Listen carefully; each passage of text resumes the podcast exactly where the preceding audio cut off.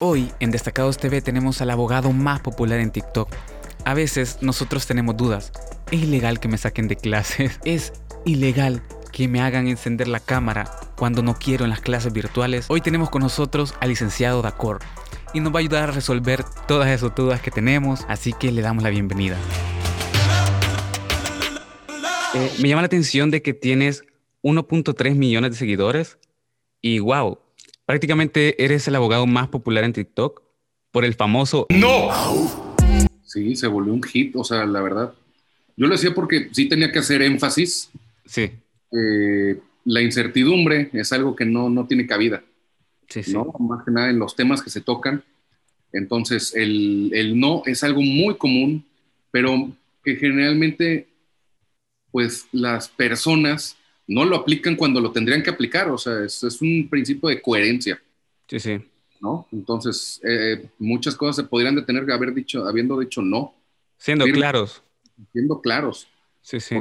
presta luego el de que no, es más, dicen no, gracias, ¿no? Sí, sí. ¿Cuál no, gracias? Es no.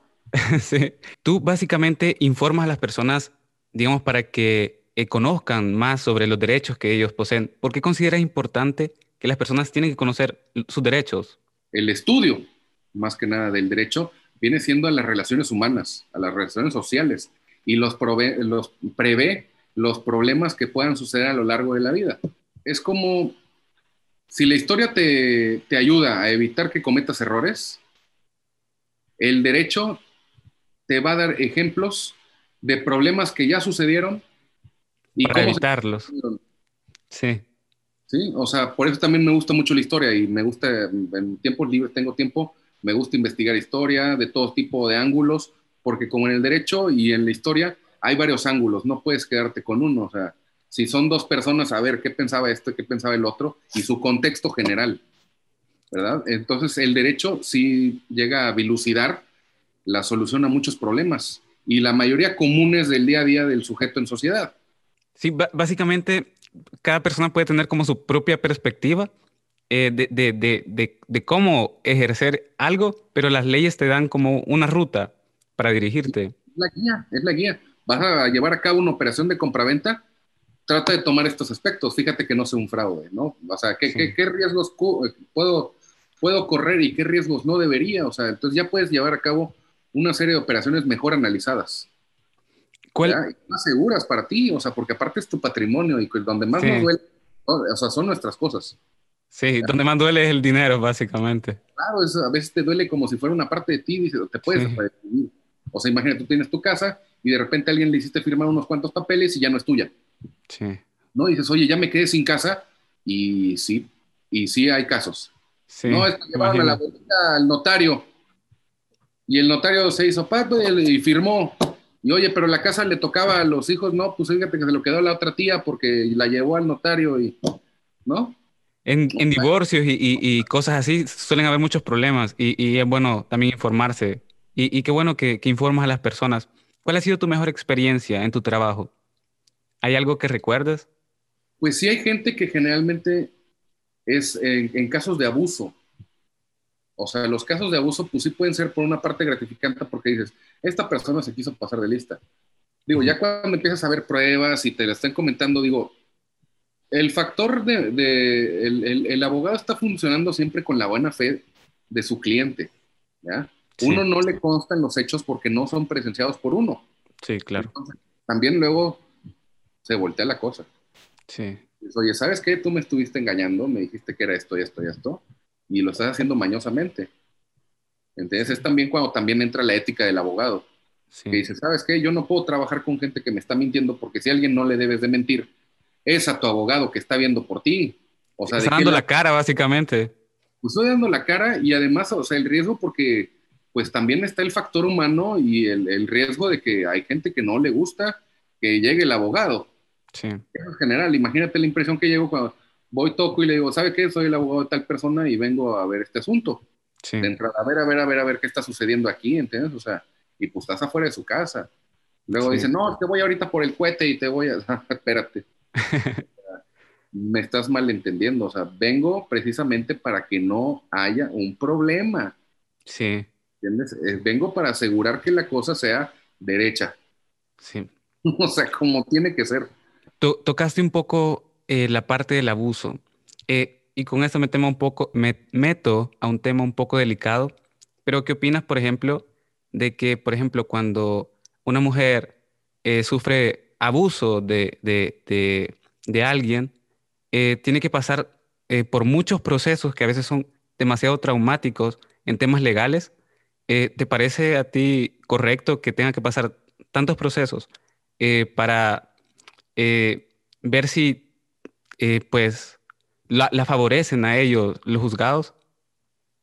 Sí, mira, aparte de la actualización que ha habido debido a esos puntos, porque si el derecho a lo mejor es justo, no siempre la mayoría de las veces lo es en su procedimiento y se están desarrollando procedimientos para esos casos. Se, va, se van separando las ramas del derecho para que tengan procedimientos específicos más acorde a la situación, porque no es lo mismo un asunto patrimonial que un asunto familiar. Y en cuestiones de acoso o esas, eh, cosas son muy difíciles de probar.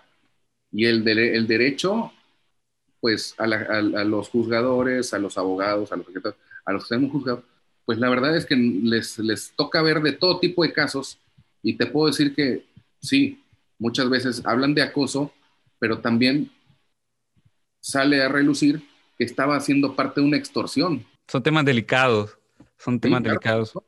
Pero precisamente se está llevando a cabo que, que, vaya a haber procedimientos que pueda, o sea, sin dudar de la persona, obviamente creyendo en, en, su palabra y todo, se pueda llevar de una manera, ¿cómo decirlo?, más amigable el procedimiento. Sí, sí, porque igual cuando, cuando de verdad pasan cosas así que se dan y muy seguido, eh, es un proceso traumático y tener que pasar durante muchos procesos para que, pues al final, muchas veces eh, no lo favorezca la ley o, y todo eso, pues eh, me imagino que debe ser muy difícil.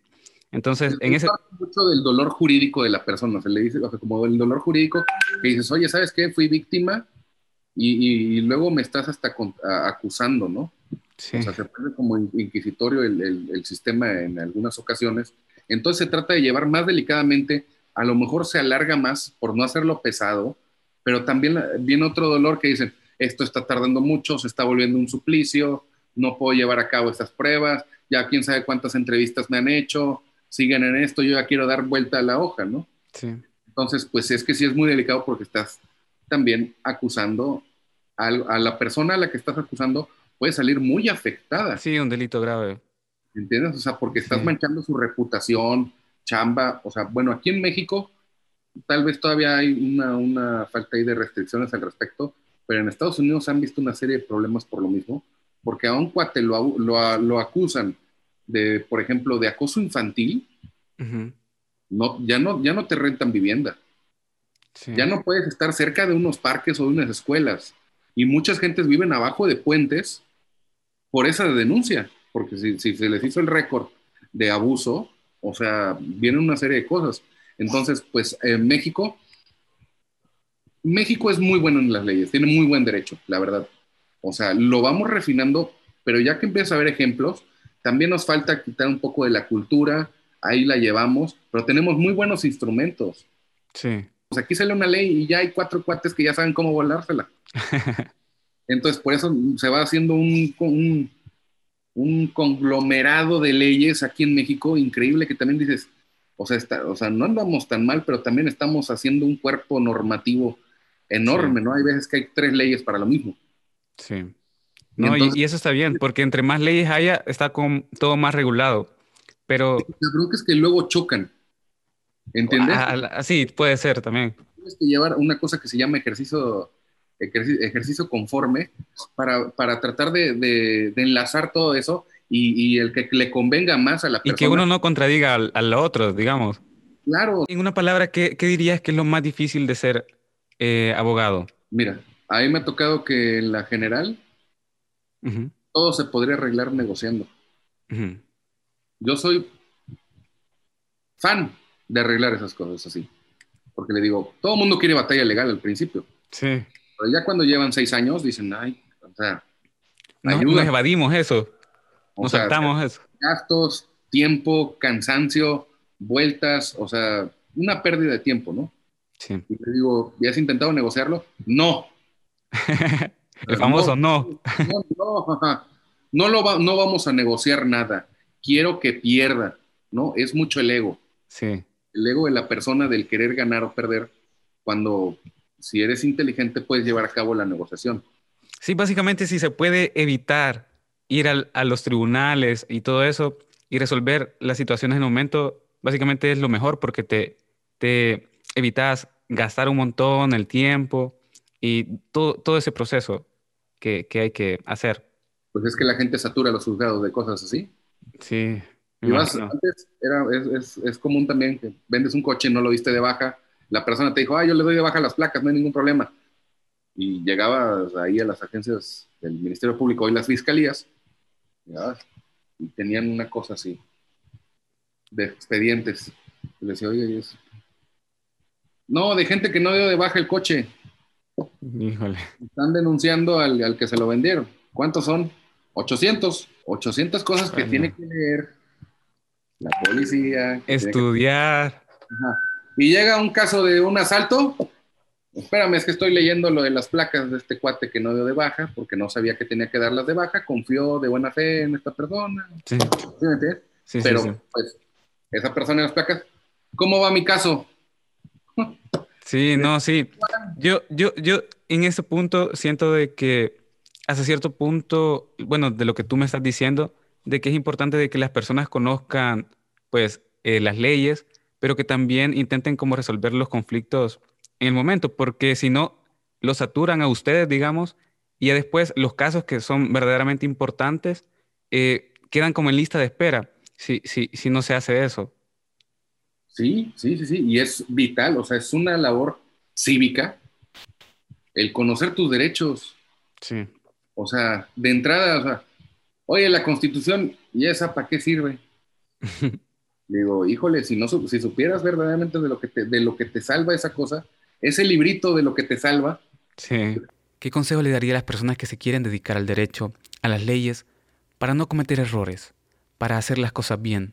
no se queden con una sola opinión, no se queden con un solo autor. O sea, Perfecto. no mientras más puedan diversificar el- los ángulos del, de- del mismo punto, puedas Sí. ver todo eso periféricamente, vas a comprender lo que es justo. El punto está aquí, pero tienes muchos ángulos de donde verlo. Claro. Y mientras puedas ver y ponerte en los zapatos de todos los ángulos, vas a encontrar verdaderamente lo que es justo. Claro. Y de acuerdo a eso, ya lo puedes hacer, manipular y utilizar para bien. Claro. Lick. ¿Es ilegal comer en clase? No. Definitivamente no. O sea, lo prohíben mucho, pero que te digan dónde dice.